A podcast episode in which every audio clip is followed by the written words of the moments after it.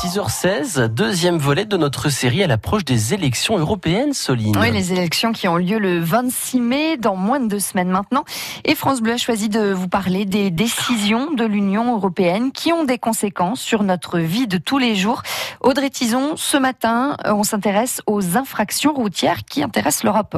Fini le temps où l'on pouvait rouler à fond la caisse sur les routes du Portugal ou d'Allemagne sans risquer une contravention. Depuis 2015, les États peuvent échanger leurs informations sur les infractions et les immatriculations. Pour l'instant, la France s'est mise d'accord avec 16 autres pays. Excès de vitesse, franchissement de feu rouge, oubli de ceinture de sécurité, 8 infractions au code de la route sont concernées. C'est le titulaire de la carte grise qui reçoit un courrier avec montant de l'amende.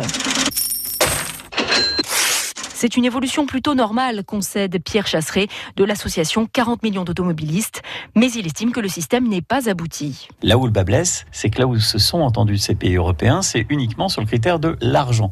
Bien évidemment, pour ce qui est du permis à points et des retraits de points, là, il n'y a rien. Quand il s'agit d'harmoniser le système de perte de points, il n'y a plus personne.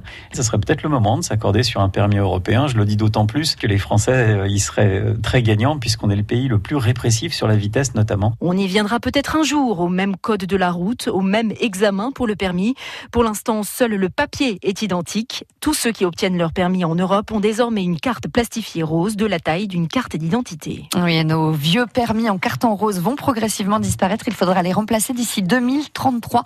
Euh, vidéo à retrouver sur francebleu.fr. Demain, on s'intéressera au calibrage des éléments, des aliments à la taille des légumes. francebleu.fr toutes les infos pratiques de France Bleu sur francebleu.fr.